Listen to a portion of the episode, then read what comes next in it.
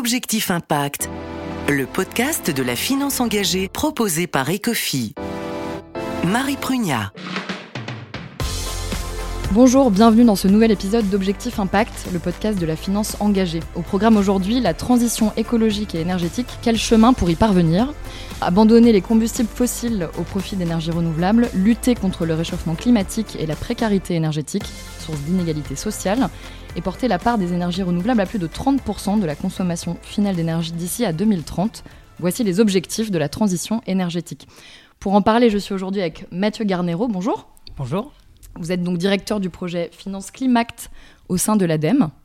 Oui, enchanté. Et je suis également avec Cesare Vitali, responsable ISR chez Ecofi. Bonjour, bonjour Marie. Bonjour, bienvenue à tous les deux. Objectif Impact, le podcast de la finance engagée proposé par Ecofi. J'aimerais d'abord qu'on revienne sur les enjeux de la transition énergétique. C'est quoi la transition, Mathieu Garnero? Eh ben, la transition, si on revient à la, définition, hein, c'est le passage d'un état à un autre. Et euh, c'est vrai qu'on le voit ça dès l'école primaire avec la transition démographique. On a un, état où on a beaucoup de mortalité et beaucoup de natalité, et puis on va passer vers un état avec une faible mortalité, une faible natalité. Bah, pour euh, les questions de carbone, c'est un petit peu la même chose. Aujourd'hui, on est dans un état avec beaucoup d'émissions et relativement peu de puits de carbone, en tout cas ils ne sont pas optimisés à ce stade, et on doit aller vers un état où on va réduire nos émissions, alors qu'ils sont aujourd'hui de 450 millions de tonnes de CO2 par an en France, à moins de 100 millions de tonnes, et on va augmenter également nos puits de carbone pour à peu près les doubler. Alors il y a un rapport aussi qui est sorti en France récemment qui dit que la transition n'est pas amorcée euh, en France. Il a été publié le 5 mai, vous pouvez nous en parler? Bah oui, c'est une des conclusions effectivement de ce rapport qui étudie hein, globalement, euh, analyse des les projets euh, pour, euh, pour le ministère de la Transition écologique.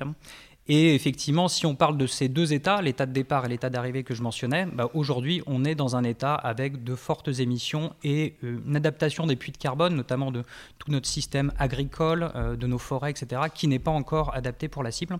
Donc on a encore beaucoup de travail à faire pour, pour mettre en place la transition. Cesare Vitali, en termes de réglementation, on en est où? On parle de taxonomie verte, c'est quoi exactement? En effet, oui, euh, ces dernières années, plusieurs importantes nouvelles réglementations sont rentrées en vigueur, toutes justement pour faciliter la transition énergétique et aussi réduire les greenwashing de la part des sociétés. Euh, ces phénomènes, plutôt, il, faut, il faut les considérer, à mon avis, plutôt comme une nouveauté parce que, euh, surtout pour qui s'occupe d'ISR depuis longtemps, on était trop longtemps, à mon avis, habitué à penser que dans l'ISR, on pouvait tout déclarer. tout en fait, ces nouvelles réglementations et sur l'ISR et sur la transition énergétique suivent, à mon avis, la même philosophie et les mêmes fils rouges. Ben, c'est-à-dire qu'en fait, déclarer d'être vert et responsable sans publier des chiffres quantitatifs et précis, ben, c'est plus suffisant. Vous avez déjà cité effectivement euh, au niveau européen la nouvelle réglementation sur la taxonomie. Il faut savoir que le 18 juin 2019, euh, l'Union européenne a publié cette taxonomie des activités vertes qui a eu la mérite effectivement de euh, classer les activités en fonction des leur impact sur au moins un parmi six objectifs environnementaux différents, comme l'adaptation au changement climatique, la gestion des déchets, donc l'économie circulaire, et la gestion durable des lots. Euh, pour être euh, considéré et classé parmi ces activités, il n'est pas suffisant effectivement de faire partie de ces secteurs-là. Il faut aussi démontrer de ne pas avoir un impact négatif sur un parmi les autres euh, cinq objectifs environnementaux, mais il faut aussi respecter certains standards sociaux, notamment les conventions des OIT. Donc des euh, exemples de ces types d'activités peuvent être bien sûr les énergies renouvelables, la gestion durable des lots, la rénovation des bâtiments et les transports. D'un point de vue très pratique, qu'est-ce que ça change pour les euh, investisseurs, notamment les sociétés de gestion? Depuis cette année, donc depuis janvier 2022, il faut publier un indicateur dans les reportings des produits financiers qui estime euh, les niveaux d'alignement du produit même euh, avec la taxonomie. Côté société euh, investie, ben, il faut ait les rapports annuels des sociétés. Les sociétés commencent à publier des indicateurs comme les chiffres d'affaires considérés comme alignés ou éligibles avec la taxonomie et aussi les investissements qui sont en ligne avec ces types d'activités. La guerre en Ukraine aussi, on est dans un contexte assez difficile, mais on sait que voilà, 44% du, enfin, l'UE pardon est dépendante à 44% de gaz russe. Est-ce que cette crise peut être un accélérateur de la transition, Mathieu Garnero? Eh ben, merci pour cette question. Je voulais juste rebondir un, tout petit peu pour commencer à la, réponse de, de Césaré, parce que c'est vrai qu'on a, j'ai parlé au départ hein, de transition euh, climatique, hein, et c'est vrai qu'il y a différents enjeux pour passer de la transition climatique à la transition écologique de manière plus globale. Hein. Et euh, c'est un point assez important, effectivement, c'est traité dans le cadre de la, de la taxonomie euh, européenne. Sur la, sur la question de la, de la guerre en, Ukraine, effectivement, quand on regarde hein, les, grandes déclarations, notamment on a eu Antonio Guterres, euh, secrétaire général des Nations Unies, qui nous a dit Nous marchons les yeux fermés vers la catastrophe climatique et la guerre en Ukraine renforce cette folie. On a eu une déclaration assez similaire de Fatih Birol, le directeur de, de l'AIE. Et donc, pourquoi on a cette crainte en fait hein, que la guerre en Ukraine euh, freine la transition bah, C'est que la guerre en Ukraine va stimuler de, nouveaux projets d'énergie fossile pour deux raisons. D'une part, on a temporairement une forte hausse des prix des énergies fossiles qui permettent de viabiliser un grand nombre de projets. Et d'autre part, en, imposant un embargo sur la production russe, on va avoir besoin de diversifier les sources et donc de lancer d'autres projets d'extraction d'énergie fossile. Donc c'est un point qui est quand même particulièrement d'attention aujourd'hui. Et pour aller du côté positif de ce qu'on peut observer malgré tout, c'est qu'on a quand même une vraie prise de conscience de notre dépendance aux énergies fossiles dans ce contexte-là. Euh, une prise de conscience qui est à la fois économique et politique. Et donc, d'un point de vue éthique, environnemental, économique et politique, maintenant, on a toutes les bonnes raisons pour passer aux énergies fossiles. Et en termes d'innovation et de sobriété, euh, quels scénarios sont envisagés, par exemple, au sein de l'ADEME Alors, à l'ADEME, effectivement, si on revient, on prend un tout petit peu de recul, quand on a un problème, il y a trois types de problèmes, je, trouve. Il y a des problèmes qui n'ont pas de solution, il y a des problèmes qui ont une solution, et il y a des problèmes qui ont plusieurs solutions. Et en fait, euh, mettre en place une société neutre en carbone, hein, une société euh, voilà, qui respecte les limites planétaires, bah, il y a plusieurs possibilités pour mettre en place un tel type de société. Et ce qu'on a voulu faire à l'ADEME avec nos scénarios de transition 2050, c'est de présenter au grand public, aux décideurs politiques, bah, plusieurs scénarios qui sont compatibles avec une société neutre en carbone.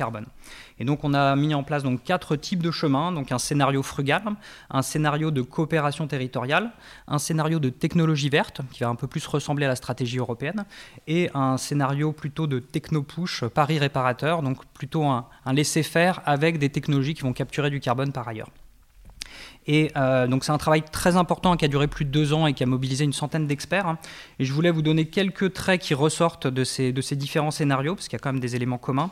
Il y a un travail fort sur les modes de vie, euh, et donc un travail sur l'alimentation, donc des régimes moins carnés, euh, une augmentation de la production de bio, pouvant aller jusqu'à 70% de notre alimentation, un habitat où il faut vraiment fortement travailler sur la rénovation et l'isolation des logements, et puis sur les mobilités des personnes, un chiffre par exemple, c'est que la moitié des trajets doivent se faire à pied ou à Euh, sur l'énergie, il y a un élément fort qui est euh, la sobriété et la réduction de notre consommation. Donc en 2050, on estime dans l'ensemble des scénarios qu'on va baisser notre consommation d'énergie entre moins 25 et moins 50 et, pour cette consommation d'énergie, elle va se faire de plus en plus sous forme d'électricité. Aujourd'hui, c'est 25% de l'énergie consommée qui est sous forme électrique. Elle sera de 50% euh, en 2050. Et euh, sur l'industrie, euh, on a tout un enjeu qui va être de décarboner à la fois l'approvisionnement en énergie et d'augmenter fortement euh, tout ce qui va être recyclage des matières. Et donc ça, c'est aussi bien valable sur le plastique, sur le papier, sur le verre, sur l'acier, sur l'aluminium, etc. donc à peu près 80% de recyclage. Du côté des entreprises, comment ça se passe également, euh, Cesare Vitali, pour Ecofi? Effectivement, les investisseurs, surtout les investisseurs responsables, ont plusieurs stratégies qui peuvent être mises en place effectivement pour faciliter la transition énergétique. Euh, la stratégie probablement la plus facile à mettre en place consiste à exclure certains secteurs, par exemple les secteurs plus polluants comme les secteurs des énergies fossiles. Euh, cette stratégie a la mérite d'être assez facile à mettre en place, d'être très compréhensible par les clients et d'être aussi assez efficace. Je rappelle euh, par exemple que euh, le secteur des, des, énergies, des, fossiles est responsable de 75% des émissions mondiales euh, au niveau international selon les estimations du Programme pour l'environnement des Nations Unies. je cite par exemple le mouvement international Go Fossil Free qui est composé par des centaines de souverains, des banques, des gestionnaires d'actifs et des compagnies d'assurance qui ont commencé effectivement une forte stratégie de désinvestissement qui a commencé en 2012. Euh, une autre stratégie qui, peut être mise en place par les sociétés, par les investisseurs, donc par les sociétés de gestion, consiste à intégrer les politiques euh, liées au changement climatique des sociétés. Nous pouvons par exemple créer des fonds d'investissement qui sont composés par des sociétés qui ont démontré de bien intégrer les sujets de la transition énergétique et du changement climatique euh, à travers le système de gestion, à travers le politique, leurs procédures. Et par exemple, les sociétés de gestion peuvent exclure de leurs fonds d'investissement bah, les sociétés qui n'ont pas démontré d'avoir intégré les risques climatiques, comme les risques physiques et les risques de transition.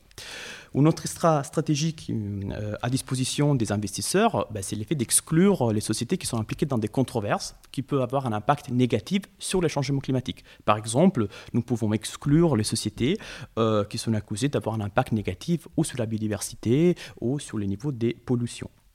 Euh, une stratégie qui monte en termes d'importance consiste à proposer aux clients des fonds thématiques. Ben, les fonds thématiques sont un peu différents par rapport aux fonds ISR classiques euh, parce qu'ils investissent directement dans des sociétés qui génèrent des produits éco-conçus comme les énergies renouvelables, comme les transports verts, comme la, euh, comme, la gestion des déchets. La dernière stratégie que je voudrais citer consiste à l'application d'une politique d'engagement. Euh, s'engager auprès des sociétés, bah, ça veut dire appliquer une stratégie et des votes et des dialogues pour justement sensibiliser les managements des sociétés investies concernant l'importance de la prise en compte des facteurs, euh, dans ces cas-là, eux, euh, concernant l'environnement et les changements climatiques au sein de leur stratégie.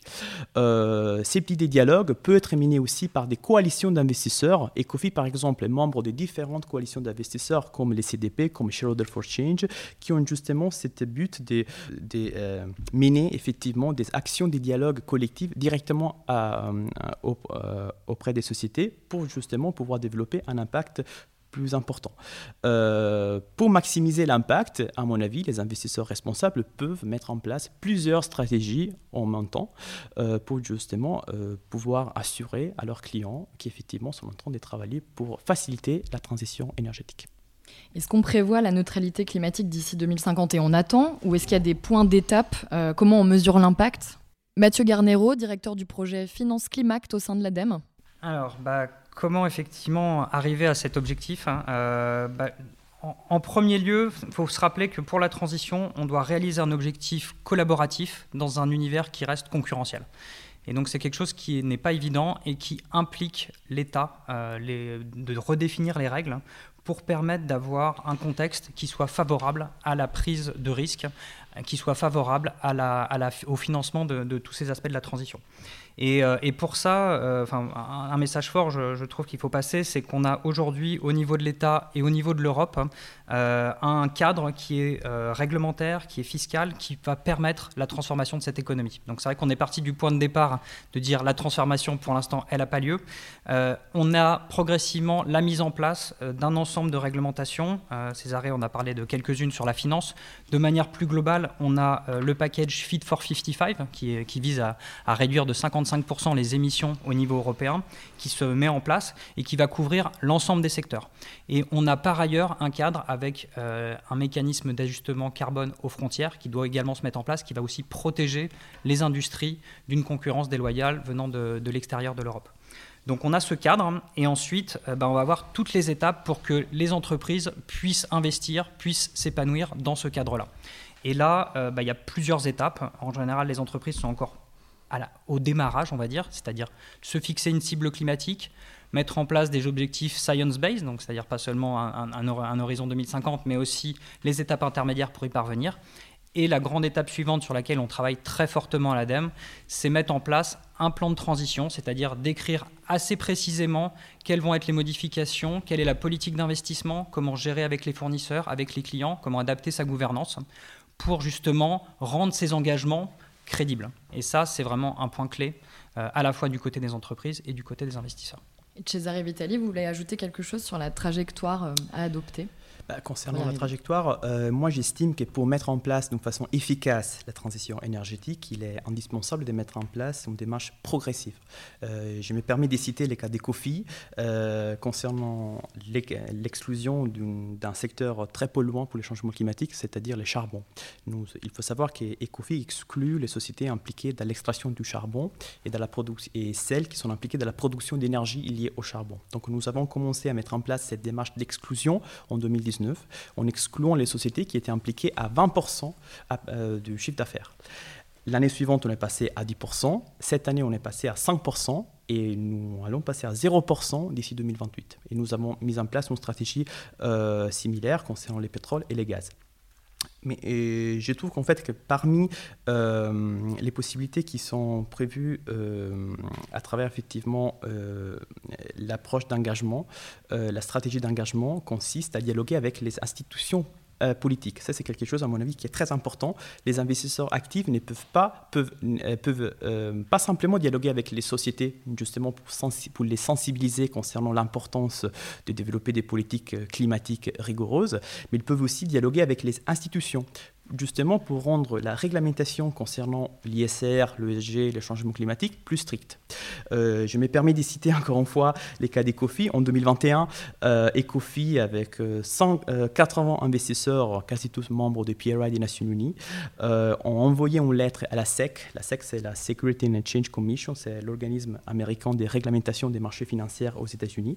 Et à travers cette lettre, on a demandé de rendre obligatoire la publication d'informations concernant les changements climatiques de la part des sociétés côté américaine.